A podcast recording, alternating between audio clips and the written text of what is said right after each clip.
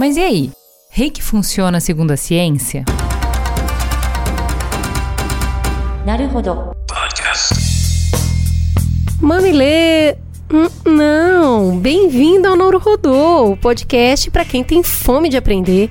Eu sou a Cris Bartz e aqui ao meu lado, Juvalau é. Juvalau, o que você tá fazendo aqui? Estamos nós duas aqui a convite do Ken e do Altair, encerrando a série do podcast É Delas. E o Ken vai explicar um pouco melhor para vocês essa proposta. Como você já deve ter percebido, este é um episódio especial. É mais um episódio do Naruhodô em apoio à campanha O Podcast é Delas. Essa campanha nasceu com o objetivo de aumentar a participação das mulheres na podosfera e desde o ano passado acontece no mês de março, mês do Dia Internacional das Mulheres. O Naruhodô já apoia podcasts produzidos por mulheres, veiculando spots o ano todo.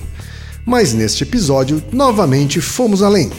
Convidamos a Cris Bartes e a Juva Lauer, do podcast Mamilos, para serem as âncoras do Naruhodô.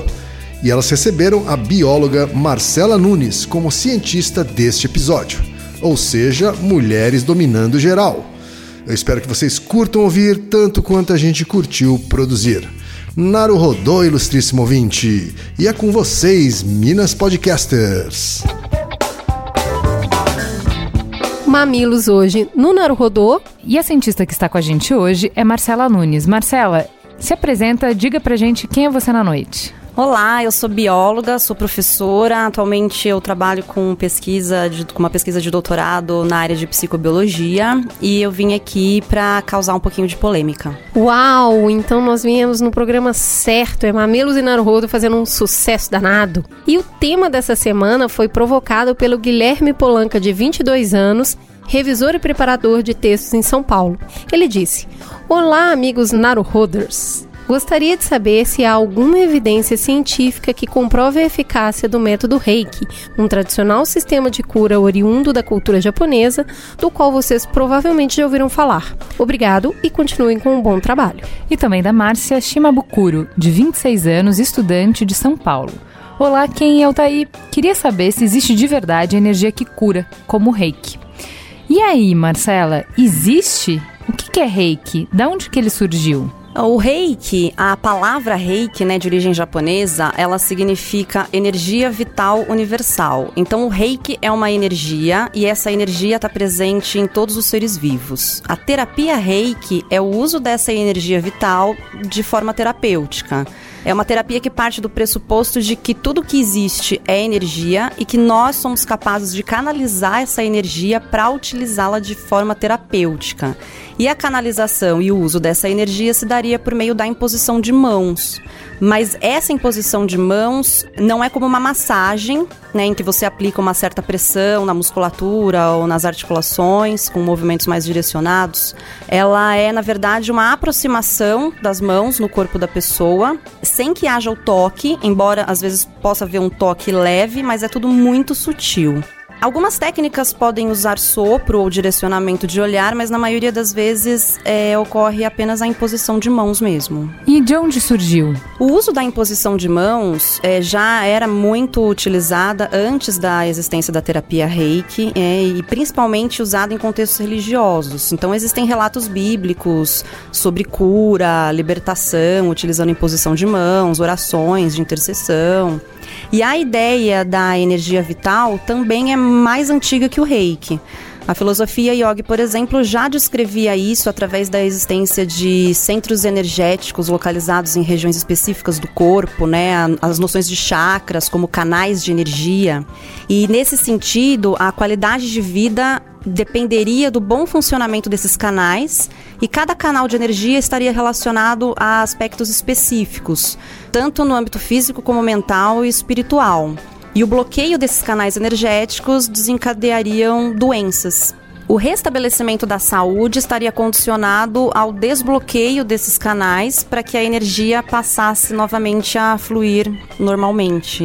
Então esses canais eles teriam que ser desbloqueados, nutridos com mais energia até alcançar o equilíbrio novamente. Entendi. Mas aí então, segundo os pacientes, as pessoas que praticam a técnica, como que isso funciona para essas pessoas em termos de sensação e tudo mais? Os praticantes de reiki, na hora né, da terapia reiki, eles relatam sensações de relaxamento, eles sentem uma sensação de calor na superfície do corpo. E basicamente a terapia reiki é uma terapia de cura. Né? Embora eles aconselham a não utilizar apenas a terapia reiki no tratamento de alguma doença. Entendi, mas do que a ciência já descobriu sobre o corpo humano, entendendo que a gente tem muitos buracos, tem muitas coisas que a gente não sabe que a gente ainda está descobrindo. Mas do que a gente já sabe, existe algum ponto de aproximação entre a explicação científica e essa teoria do reiki, a forma que o reiki enxerga como é o corpo humano e como ele funciona? É, quando se pensa na energia reiki, na terapia reiki do ponto de vista científico, aí a gente começa a encontrar os problemas, né? Então, vamos começar com a questão da energia, antes de falar da terapia reiki, né?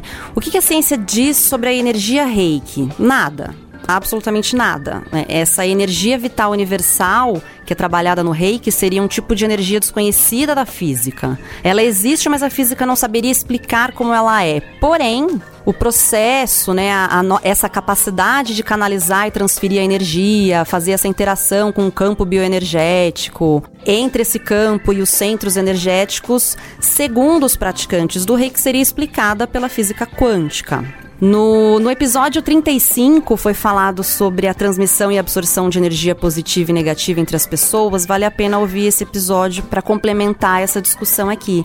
Mas de uma maneira bem resumida, o que a ciência sabe sobre energia, que é uma grandeza física mensurável, que é possível ser armazenada, transferida, é, inclusive transformada em outras formas de energia. Mas isso é absolutamente compreendido pela física, né? A gente vê isso no nosso dia a dia, transformação de energia. Mas a energia vital do rei que não. Não tem uma comprovação. Não. Então, como é que você explica essas sensações dos praticantes de reiki? É eficiente ou é efeito placebo? É efeito placebo.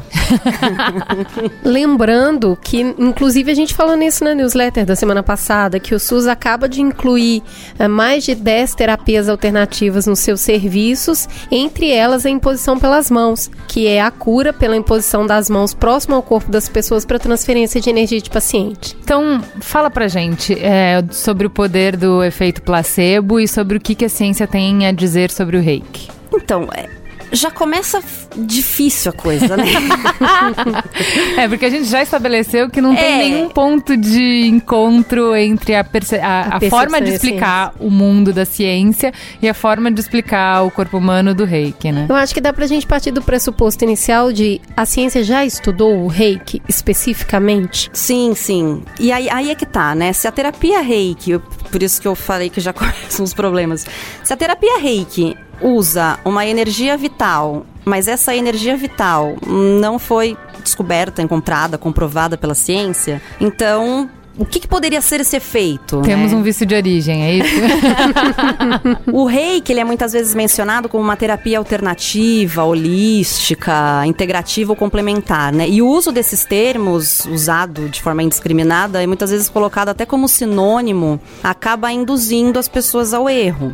É, então, por exemplo, a Organização Mundial da Saúde define saúde não só como ausência de enfermidades, né? Mas como um estado de completo bem-estar físico, mental e social. É, é uma a saúde é um todo, ela é integral. E aí entra a concepção de terapias integrativas ou holísticas. O tratamento holístico, ele busca o entendimento e o cuidado integral. E casa muito bem com o termo de terapia integrativa, porque dá essa noção de cuidado e atenção da saúde integral. E é por isso que o reiki é considerado uma prática integrativa. Então, essa visão de prática integrativa do reiki, que não é muito aplicado se a gente for pensar né, na, na medicina convencional, seria algo que a gente poderia pegar como exemplo. O que você está querendo dizer é, o reiki não tem efetivamente aplicações físicas, mas ele pode ter efeitos positivos no emocional e no mental, de tal maneira a justificar que ele seja parte de um todo de estratégia de cuidado visando a uma saúde Plena. completa. É isso? Isso, mas isso não justifica o fato dele estar, por exemplo, institucionalizado no SUS por meio de uma política pública usando verba pública, porque não existem evidências científicas para ele estar ali. Se as pessoas praticam e se sentem bem com isso, levando em consideração que a saúde é também bem-estar? O bem-estar não é uma percepção que varia de pessoa para pessoa e aí o reiki pode realmente ser útil para alguém? Sim, exercício físico também, por exemplo. Mas aí teria uma comprovação científica, é isso? Teriam comprovações. Perceba como que é difícil fazer um estudo científico utilizando uma terapia alternativa como o reiki, né? O quanto é difícil ver alguma evidência científica. Os próprios terapeutas, né, os próprios reikianos dizem que a terapia alternativa é um tratamento complementar e que, portanto, deve ser usado junto com o tratamento convencional. Ao mesmo tempo, eles ressaltam o potencial de cura desse tratamento alternativo. E eles chamam isso de evidência científica, porque as pessoas praticam e sentem esses efeitos comportamentais. E eles chamam isso de evidência científica, mas isso não implica que cura, né? Como é que nós vamos fazer um experimento para verificar realmente o efeito curativo do reiki, por exemplo, em caso de câncer? Nós teríamos que tratar um grupo de pacientes com câncer apenas com reiki e teríamos que ter um, um grupo controle. Como que nós vamos submeter um grupo de pacientes com câncer ao tratamento alternativo, sendo que os próprios reikianos enfatizam que ele não deve ser utilizado de maneira isolada, né, sozinho, sem o tratamento convencional? Então, não existe nem sequer evidência de cura do reiki. Seria totalmente antiético fazer um experimento desse sem qualquer tipo de evidência. E não se trata de que os cientistas não, não se interessam ou não querem pesquisar essa prática. Se trata do fato de que Muitas vezes nós não temos evidências plausíveis que justifiquem eticamente submeter pacientes a esse tratamento. E o perigo de submeter um paciente a uma terapia alternativa é real. Eu vou deixar um link de uma discussão interessante sobre isso, que foi baseado num estudo de 2017 que mostrou que a medicina alternativa, quando usada como única forma de tratamento por pacientes com câncer, esses pacientes têm maior risco de morrer. Então, através de um banco de dados, foram identificados 280 pacientes com câncer de mama, próstata, pulmão e colo retal com potencial de cura, que optaram pela terapia alternativa. Essa opção foi associada a um maior risco de morte no caso de câncer de mama, pulmão e câncer coloretal. Então, de, forma, de, de uma forma geral, o uso da medicina alternativa em caso de câncer está associado a um maior risco de morte. Então, Marcela, pelo que a gente conseguiu entender da sua explicação, a gente tem uma comprovação científica de que não funciona mas a gente sabe que não faz mal. Então, como as pessoas podem utilizar a técnica Reiki para melhorar a qualidade delas de vida? durante um tratamento aí como complementar. É, de fato não tem mesmo nenhuma evidência. Os estudos clínicos que são feitos com qualidade não mostram esses efeitos. Os estudos que mostram os efeitos não possuem qualidade. Eu vou deixar aqui no link alguns artigos e alguns sites que detalham um pouco isso, né, para quem quiser aprofundar. Então a gente não tem outra opção a não ser pensar que, obviamente, é efeito placebo, né? O problema não é a pessoa que ela não pode ter a opção. Então, se, se não faz mal, por que não fazer, né? Ela pode, desde que ela esteja ciente de que aquilo não tem um potencial de cura. E muitas vezes não é isso que acontece. O problema é que esse discurso de potencial de cura acaba induzindo a pessoa ao erro na hora dela tomar a decisão. Ah, mas a pessoa faz o rei que sente os efeitos. São efeitos comportamentais que não implicam na cura, e a pessoa pode utilizar o reiki, a homeopatia, o que ela quiser, né? Mas pela falta de evidência científica, o que não pode é isso receber dinheiro público. Né? A questão do reiki estar institucionalizado no SUS, isso é um problema. É um dinheiro público que está indo numa terapia que não tem a menor embasamento, menor evidência. Se o grande herói é o efeito placebo, então vamos estudar o efeito placebo. E não o reiki, e não a homeopatia. Vamos estudar o efeito placebo de forma científica e vamos entender como é que isso acontece e de que forma a gente pode usar isso a nosso favor. O que, que a gente sabe de efeito placebo? O efeito placebo, basicamente, ele acontece pela crença pessoal no, no possível efeito que a terapia ou tratamento pode trazer. Os mecanismos do efeito placebo, né, de que forma ele acontece, como que é, não se sabe. Por que não estudar esse efeito placebo? Porque ele acontece. E é inegável que ele acontece. A gente vê o, esses estudos com várias terapias alternativas, por exemplo, o reiki, a homeopatia. Tem vários estudos de acupuntura que também são um pouco polêmicos. Então, é um efeito que não se sabe como ele acontece, mas ele acontece. Então por que, que não vamos estudar o efeito placebo? Então, Marcela, concluindo, qual que é a sua percepção sobre o encontro aí do reiki e a ciência? Se um pode de alguma maneira se beneficiar do outro? É, bom, as evidências científicas a gente já viu que não existem, né? O efeito se dá pelo efeito placebo. Uma coisa interessante do reiki e de algumas outras é, terapias integrativas é justamente a atenção da, né, o cuidado que o terapeuta tem com o paciente, que são típicos de terapias holísticas. E eu acho que essa é uma parte que a medicina convencional poderia aprender e absorver desse tipo de terapia é, integrativa. Nada justifica a institucionalização da terapia reiki no SUS, muito menos investimento de dinheiro público. E ao invés disso, eu acho que o dinheiro público de, deveria ser investido mais em pesquisas sérias, né, em formação e treinamento desses profissionais da saúde, dessas equipes de saúde, para que elas sejam mais capacitadas com o cuidado interpessoal. E por que não investir em pesquisas sobre o efeito placebo. Entendendo como a mente funciona melhor para poder aproveitar melhor esse tratamento do corpo. Bom, é isso então, a gente aprendeu um pouco aqui sobre o reiki, como ele funciona. E esse é o Naruhodô, ilustríssimo ouvinte. Naruhodô.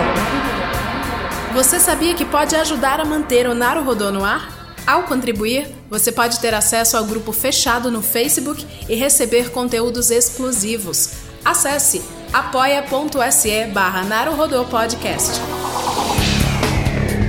E você já sabe, aqui no Naruhodô, quem faz a pauta é você. Você tem alguma pergunta pra gente ou quer comentar algum episódio? Escreva pra nós. podcast@naruhodô.com.br. Repetindo? podcast@naruhodô.com.br. E lembre-se, mande nome completo, idade, profissão e a cidade de onde você está falando. É isso aí. なるほど。Esse podcast é, é apresentado por b9.com.br.